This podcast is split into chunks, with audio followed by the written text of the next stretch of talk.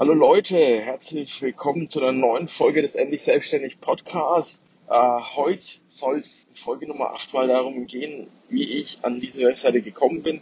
Denn ich habe sie nicht ins Leben gerufen, ich habe sie nicht äh, aufgestellt. Und darum, was ich den Tag über so treibe und um eine neue Asset-Klasse, um eine neue Anlageklasse, um eine neue Art von Anlagen, in die ich mein Vermögen investieren kann, das fantastische äh, Renditen erwirtschaftet und wo ich denke, das ist heute noch viel zu wenig beachtet, aber wird in der Zukunft, in den nächsten fünf Jahren, denke ich, einen gigantischen Zuwachs an Investoren finden und einfach viel mehr Mainstream werden. Und bei dieser digitalen Asset-Klasse geht es nicht um Bitcoins oder Kryptowährungen oder was auch immer ihr jetzt vielleicht vermutet habt.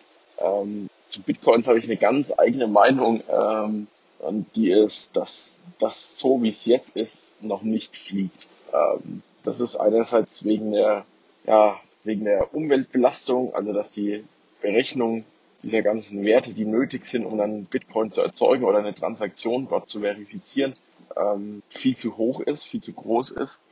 Und ich glaube einfach, dass Blockchain im Moment so ein bisschen einfach die, die Hype-Sau ist, die durchs Dorf getrieben wird und alles muss jetzt, muss jetzt Blockchain-basiert sein. Ähm, zum Beispiel auch der neue Impfausweis soll meines Wissens nach Blockchain-basiert sein, wo ich äh, aus einer technischen Sicht einfach nicht verstehe, warum das sein soll, aber das ist, glaube ich, ganz anderes Jahr. Jedenfalls glaube ich, Bitcoins fliegen nicht, weil die Dauer, bis eine Transaktion bestätigt ist, äh, deutlich langsamer ist, als das bei einer Kreditkartentransaktion ist und ähm, die Gebühren sind auch viel zu hoch für den Alltagseinkauf. Ich ähm, habe mir eine Statistik vor der, vor der Folge rausgesucht und da sagen die, dass die durchschnittliche Bitcoin-Transaktion im Moment eine Gebühr von 18 US-Dollar trägt. Und äh, das wäre auf Kreditkartengebühren umgerechnet ungefähr ein Einkauf im Wert von circa 1300 Euro, den ich damit abschließen könnte.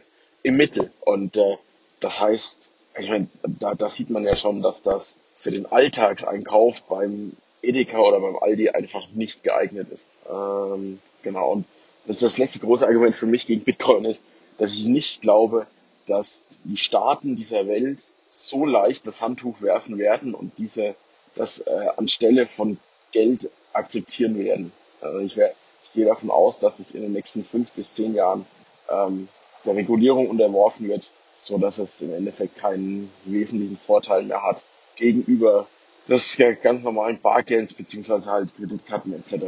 Ähm, genau. Jedenfalls heute geht es um eine neue Assetklasse und diese Assetklasse sind Webseiten beziehungsweise einfach Online-Unternehmen.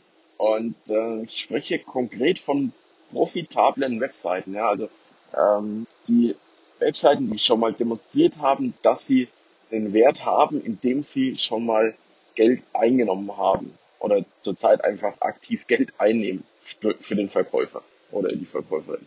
Ähm, das kann von Content-Seiten reichen, wie endlich selbstständig äh, .info eine ist, bis äh, hin über E-Commerce, Online-Stores, über irgendwelche Einmalprodukte, äh, also One-Time-Payment-Products, ja, wo ich halt nur einmal zahle dafür und ich dann lebenslang nutzen kann, bis hin zu irgendwelchen digitalen Mitgliedschaften und äh, letztlich den Software-as-a-Service-Produkten, die ja in aller Regel mit einem monatlichen Abo einhergehen. Ähm, also immer wenn ich von SaaS rede, meine ich eigentlich wohl Software, die in einem monatlichen Abo verkauft wird. Genau. Um solche Webseiten soll es heute gehen und ich möchte mit euch einfach darüber reden, warum ich in Webseiten investiere, welche Vor-, welche Nachteile ich bei diesen Investitionen sehe und äh, am Ende möchte ich einen kurzen Ausblick darauf geben, wo ich denke, dass sich der Markt hin entwickeln wird in den nächsten Jahren, weil ich das ja schon teilweise vorweggenommen habe. Ich denke, es geht nach oben. Äh, ich werde dabei immer wieder Vergleiche zu Immobilien anführen oder ziehen, weil für mich tatsächlich die Parallelen enorm groß sind. Also wenn du einen kleinen Background hast im Investieren in Immobilien, dann wird dir einiges davon sicherlich bekannt vorkommen, aber es sollte auch so sich tragen. Ja, der Vorteil Nummer eins an der Investition in Immobilien ist ganz schlicht und ergreifend, dass die Renditen wirklich bombastisch sind. Ähm, die sind wirklich sehr hoch. Äh, ich habe im letzten Jahr auf jeden Fall ein Netto, eine Netto-Rendite erwirtschaftet von über 30 Prozent mit den, äh, mit den Webseiten, mit den digitalen Immobilien, die ich habe.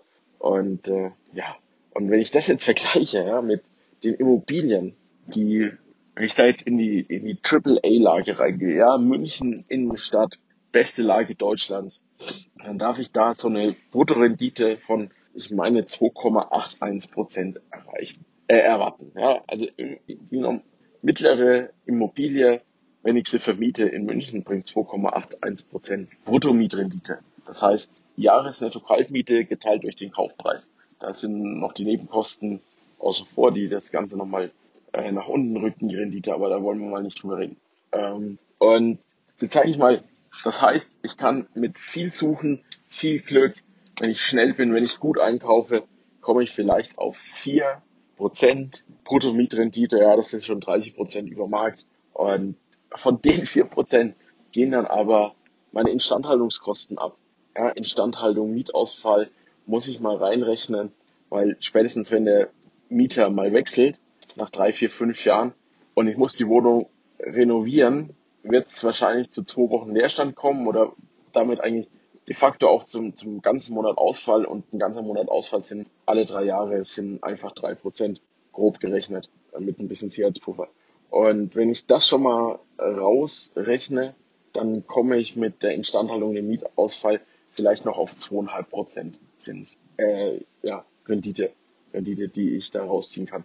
Und kaufe ich dann, oder dann muss ich natürlich meistens das Geld, oder ich, ich, ich hole mir ja Fremdkapital rein, um eben meine Eigen, um mein Eigenkapital zu schonen.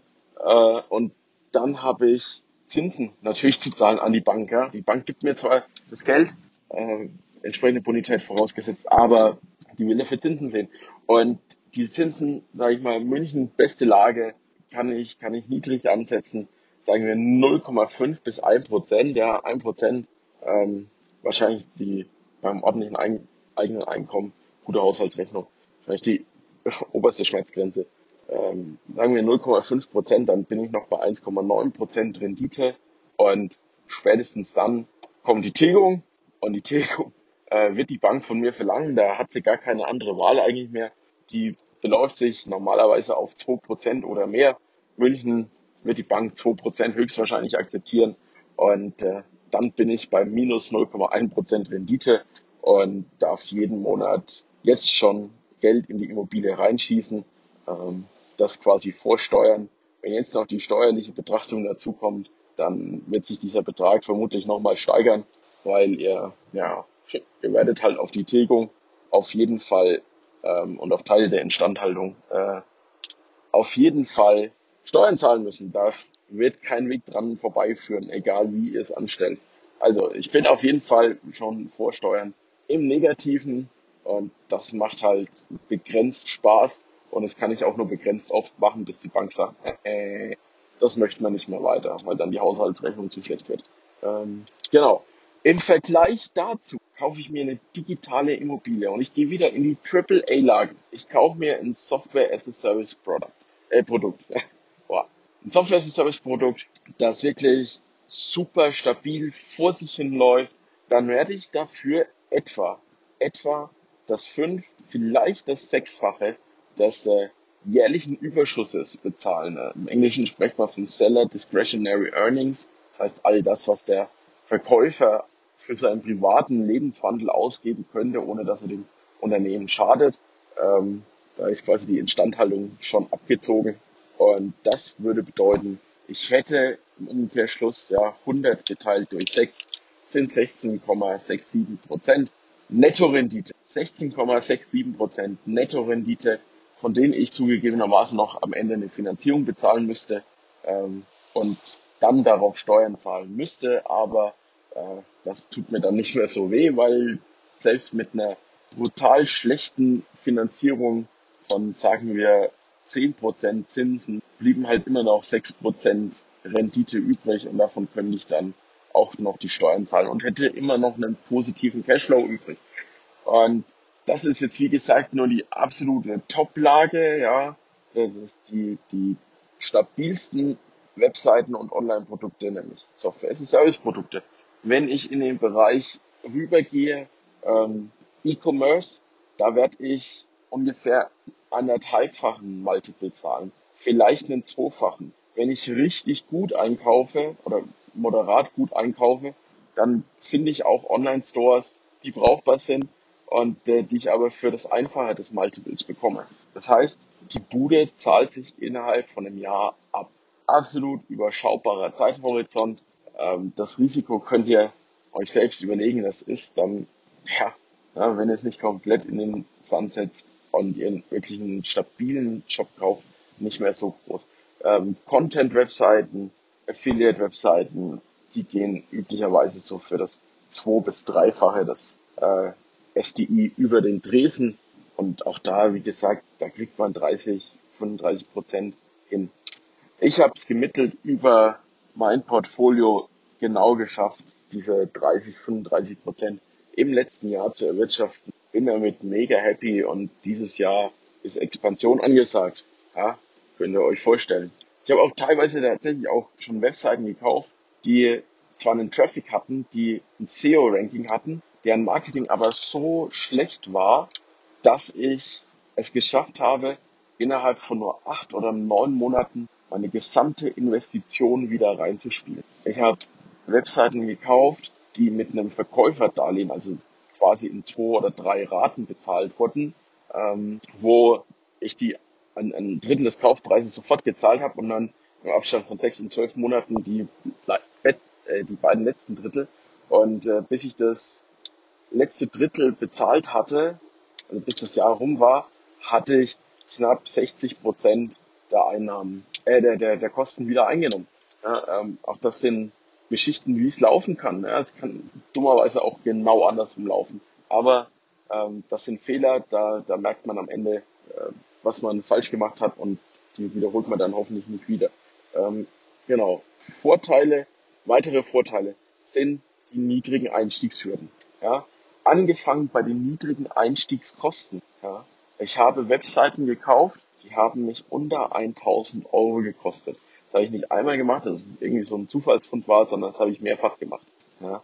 Ähm, und ich sage mal 1000 Euro mal, wenn ihr einigermaßen sonst durchs Leben kommt. Ja, ich weiß, es ist nicht jeder in der glücklichen Lage, dass er monatlich Geld übrig hat.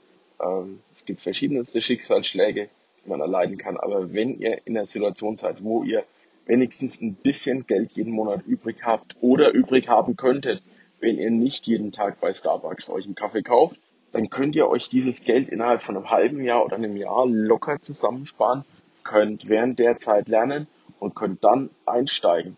Und ähm, ja, wenn euch das gelingt und ihr kauft für 1000 Euro eine Webseite, die sich in einem Jahr wieder abbezahlt habt, dann habt ihr effektiv eigentlich eure nächste Gehaltsverhandlung in die, vielleicht, oder zumindest zu einem Teil, in die eigene Hand genommen, ja.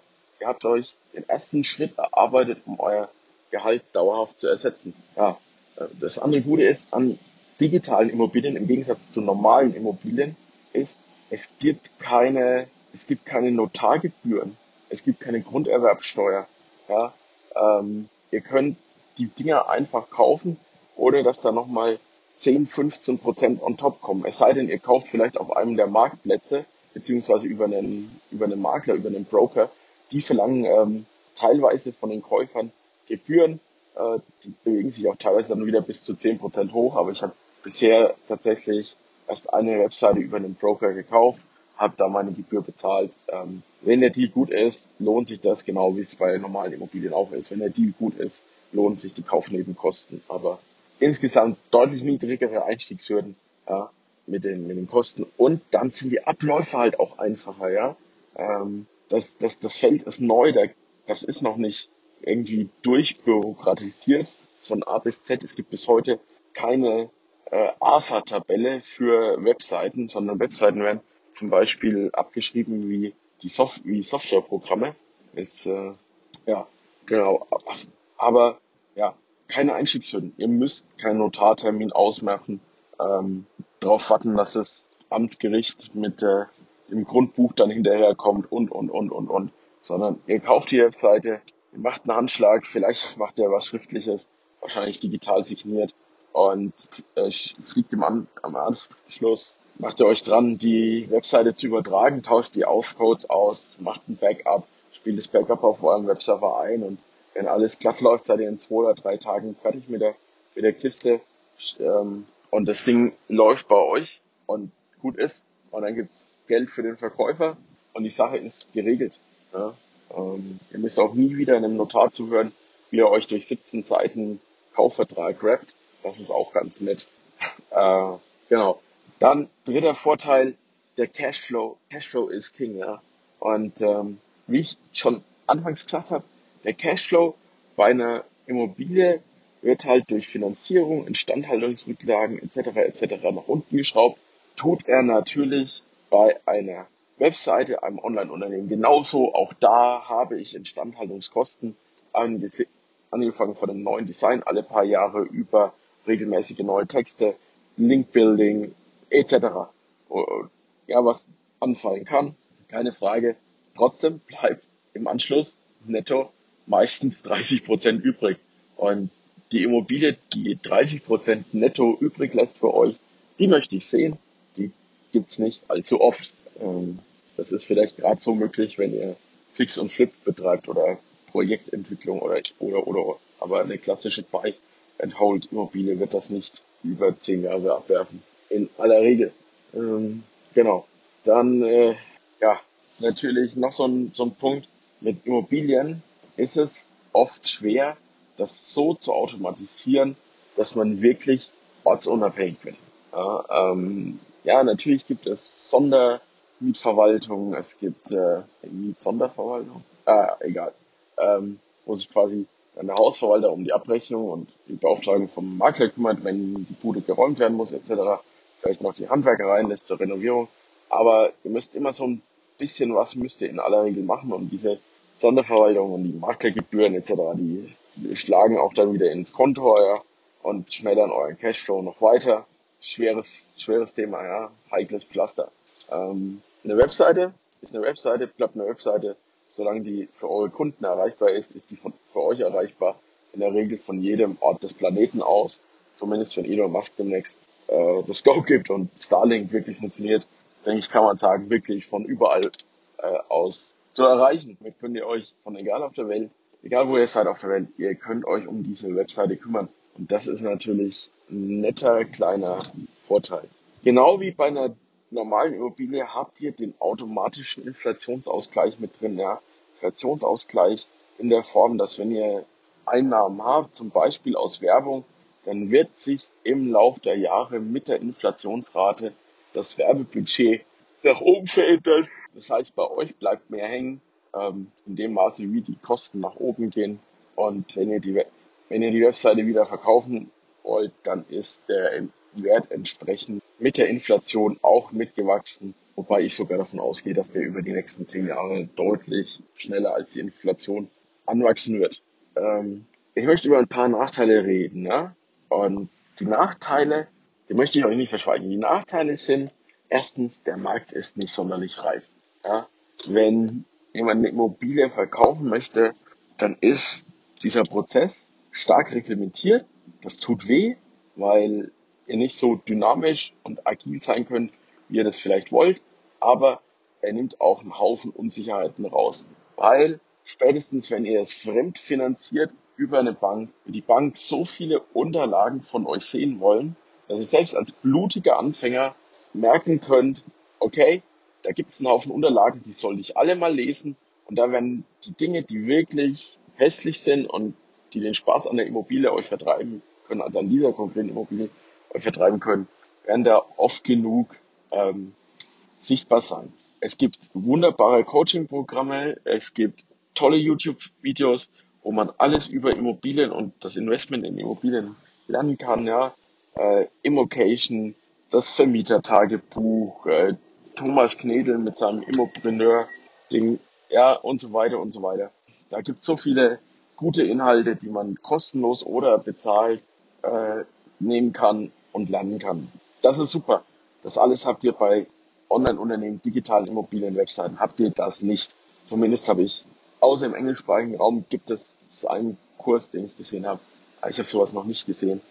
Das ist nicht da. Keiner wird euch beibringen, wie ihr richtig die Due Diligence, die, die eingehende Prüfung vor dem Kauf macht, ähm, welche Werte ihr erwarten könnt, welche, auf was ihr alles achten müsst, etc. Das, da, da wird keiner da sein. Da wird auch keine Bank da sein, die euch dann sagt, gut, wir hätten uns vorstellen können, dass wir diese Immobilie finanzieren, aber nachdem wir jetzt die WEG-Protokolle gelesen haben und festgestellt haben, dass äh, da letztes Jahr der Hausschaum drin war, wollen wir nicht. Ja, das werdet ihr, die, diese, ja, diese Warnzeichen werdet ihr bei einer, bei einer Webseite einfach nicht haben. Das ist definitiv ein Problem.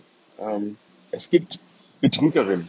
Es gibt ganz knallhart Betrügerinnen, die versuchen, irgendwelche Standard-Webseiten, die sie wie, wie, mit, so einem, mit so einer Plätzchenform aus dem Teig rausgeschnitten haben, euch anzudrehen. Ja?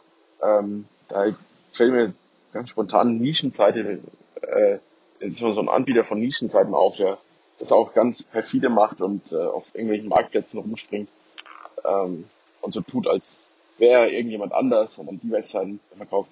Ja, total schändliches Verhalten, absoluter Betrug. Ähm, da müsst ihr aufpassen, da dürft ihr nicht drauf reinfallen.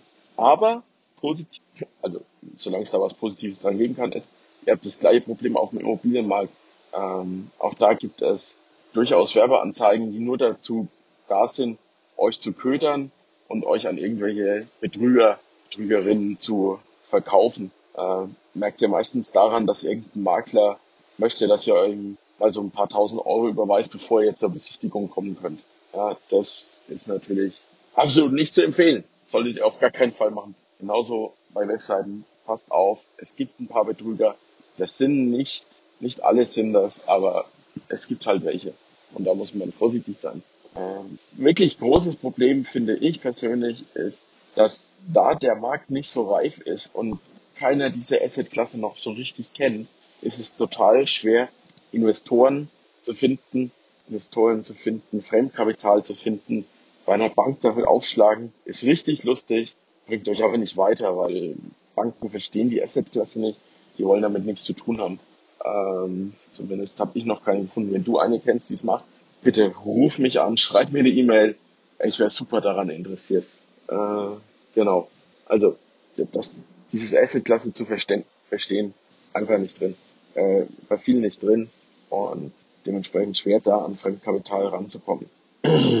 Wenn man es schafft, einen Co-Investor zu finden, ist das super lukrativ. Man kann natürlich mit richtig hohen Zinsen locken. Ja? Also ich habe kein Problem damit, einem Co-Investor 10% pro Jahr zu geben, wenn er mir 80, 90% der Webseite finanziert. Das ist für mich perfekt. Ja? Weil ich natürlich weiß, dass diese Webseite, wenn ich sie richtig betreue, mir 30% geben wird und dann gebe ich da gerne ein Drittel dieser Marge ab. Überhaupt kein Problem. Und den restlichen 20% kann ich zur Not immer noch leben. Genau. Ähm, ja, und das ist der letzte, daran eigentlich war's das. Ich wollte ja noch drüber reden. Das war's an Nachteilen. Äh, ich will ja noch drüber reden, wie ich denke, wohin sich der Markt entwickelt und warum er das tut. Ähm, ich glaube, dass der Markt sich nach oben entwickelt. Ich denke, wir werden immer höhere Multiples sehen. Ich sehe gerade schon so einen Umbruch. Ähm, früher war es so, dass nur Software as a Service Produkte, die über eine Million pro Jahr Umsatz hatten, nicht mehr nach dem Seller Discretionary Earning Multiple bezahlt wurden, sondern durchaus äh, für ein Vielfaches des Umsatzes verkauft wurden. Also nicht Gewinn, sondern Umsatz. Und äh, man dann halt einen, ja, deutlich, einfach deutlich höherer Preis ja, relativ zum Gewinn bezahlt wird. Und ich sehe das gerade so ein bisschen umschränken. Ich weiß noch nicht ganz, ob das nur auf dem einen Marktplatz so ist. Ich beobachte es nur auf, auf einem Marktplatz. Ich frage mich, wie, wie weit das eventuell auf die anderen Marktplätze etc., auf die gesamte Industrie überschreibt. Aber mittlerweile sehe ich das auch bei ähm, SaaS-Produkten, die, sage ich mal, mindestens 50.000 Jahresumsatz haben. Dass eben zumindest der Angebotspreis in, im Bereich von Fünffachen des Umsatzes nicht mehr des Gewinnes. Wird eine spannende Entwicklung. Wenn ja, bedeutet das bedeutet allein das einen drastischen äh, Aufschwung was die Kaufpreise angeht.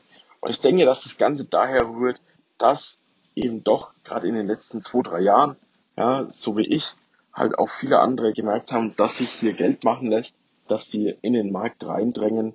Noch ist er nicht super reif, äh, aber man merkt, dass die, dass die, dass es sich ändert, dass man, dass man einfach mehr Konkurrenz hat und im Moment hat man noch einen sehr deutlichen Käufermarkt, ja, also man kann als Käufer noch gut vorgeben, in welcher Geschwindigkeit eine Transaktion abläuft. Man hat eigentlich nie Mitbewerber groß, die gerade aktiv wirklich tief im Kaufprozess drinstehen. Das ist in München, wenn du versuchst, eine Immobilie zu kaufen, eine ganz andere Kiste.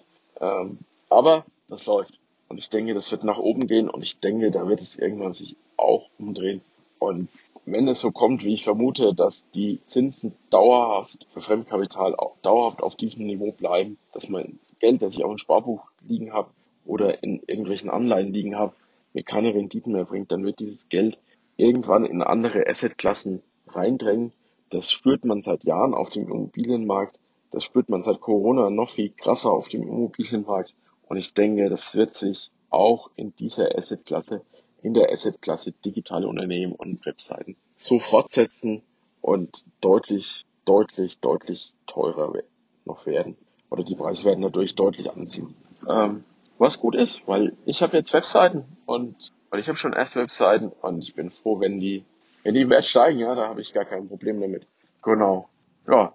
Abschließend würde es mich echt interessieren, wie ist deine Meinung zu dem Thema? Lass mich doch mal wissen, ob du denkst, dass äh, die Preise hier weiter nach oben gehen in Assetklassen, äh, in, in, bei Webseiten, ob du vielleicht selbst schon Webseiten besitzt, ob du zum ersten Mal davon gehört hast und jetzt überlegst, da einzusteigen.